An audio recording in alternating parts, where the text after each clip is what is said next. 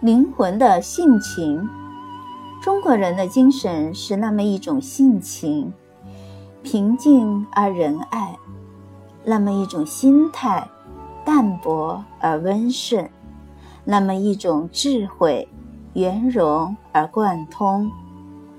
中国人的精神，甚至不是你们所说的心理，不是一种大脑和精神的积极工作。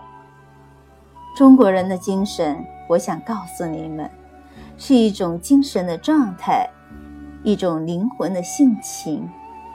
你们不能像学会速记或者世界语一样去学会它。简而言之，它是一种心态，或者用诗人的语言来说，是一种平静而受到庇佑的心态。